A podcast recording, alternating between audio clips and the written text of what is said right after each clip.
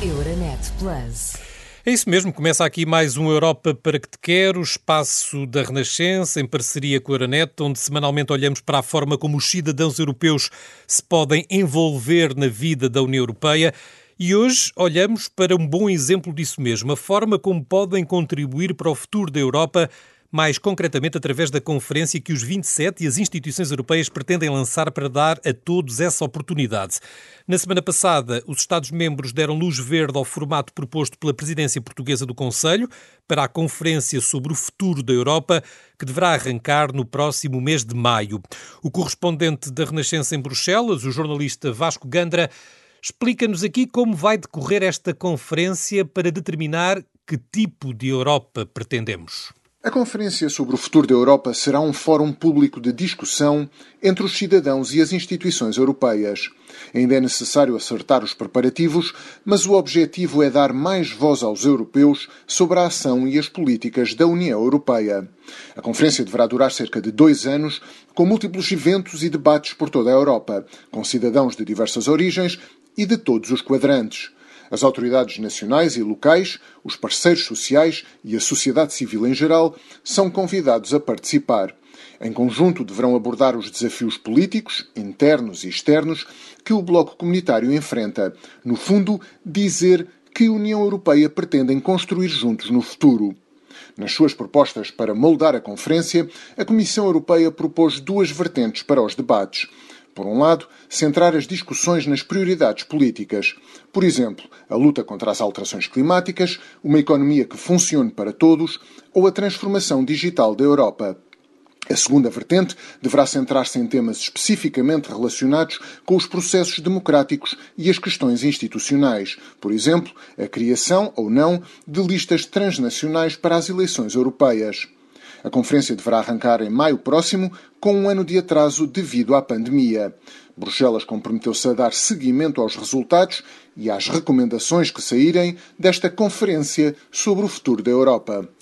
A este Europa para que te quero junta-se agora ao seu habitual comentador, o jornalista Francisco Sárcio de Cabral. Francisco, boa tarde. Boa tarde, Celso. Temos aqui um modelo em que as instituições que nos regem nos perguntam o que é que achamos sobre o futuro em conjunto.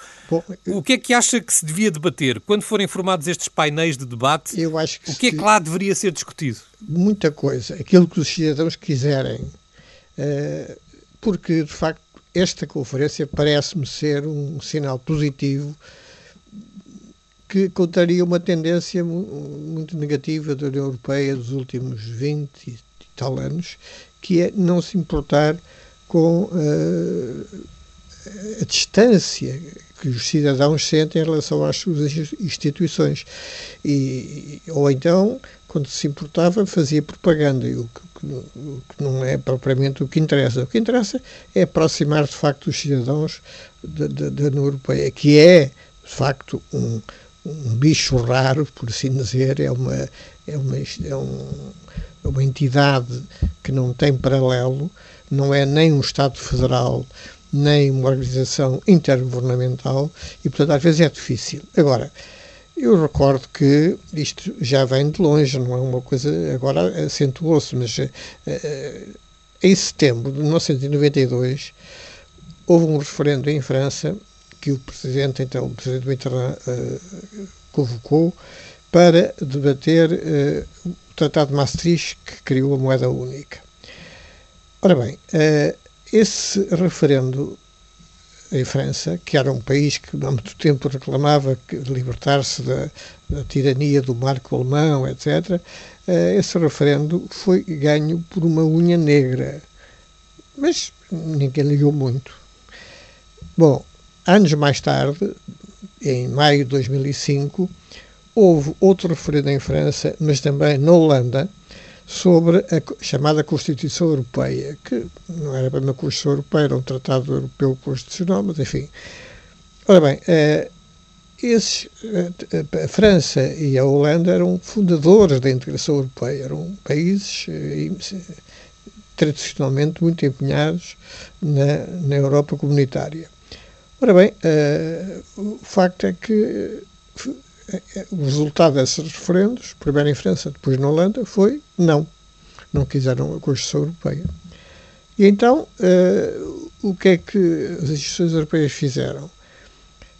Substituíram, uh, pronto, deixaram cair a, a Constituição Europeia, deixaram cair o nome e apresentaram aquele que é o Tratado de Lisboa, que foi aqui assinado em 2007, no fim do ano, em dezembro, salvo erro. Bem, e, e dizendo que isto, isto, é completamente diferente da Constituição Europeia, é, é, uma coisa nova, é uma coisa diferente. Não, não era, era haver só algumas diferenças de promenor, não, não se chamar assim. Uh, pronto, eh, foi, penso eu, uma, forma de enganar o, o, os europeus e, e, naturalmente, que como resposta os cidadãos não ficam muito interessados por quem os engana.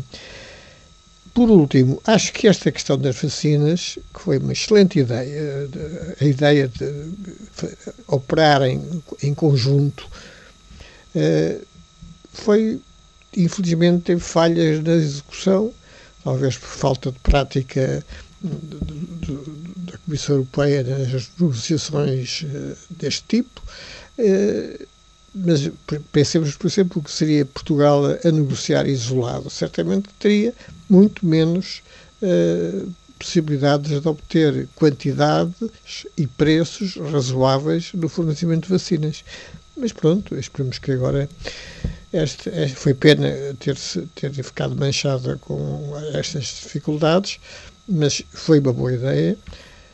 Mas, de facto, eh, eh, o problema da aproximação dos cidadãos à Europa é uma coisa importante e que não, não, não, é, não, não é o Parlamento Europeu que vai resolver essa questão. Se viu, o Parlamento Europeu passou a ser, eh, a certa altura, votado em voto sufrágio, sufrágio universal em todos os países e o que se viu foi que houve sucessivas eleições com a abstenção a crescer. Mas, enfim, esperamos que isto contribua para que mude um pouco esta deriva digamos, não, não simpática para os cidadãos. Uhum. Bom, e com o comentário de Francisco Sastre de Cabral, chega ao fim este Europa para que te quero de hoje. Encontro marcado para de hoje a 8. Euronet Plus. Milano. Zagreb. Bruxelas. Sofia. Riga. Euronet Plus, a rede europeia de rádios para compreender melhor a Europa.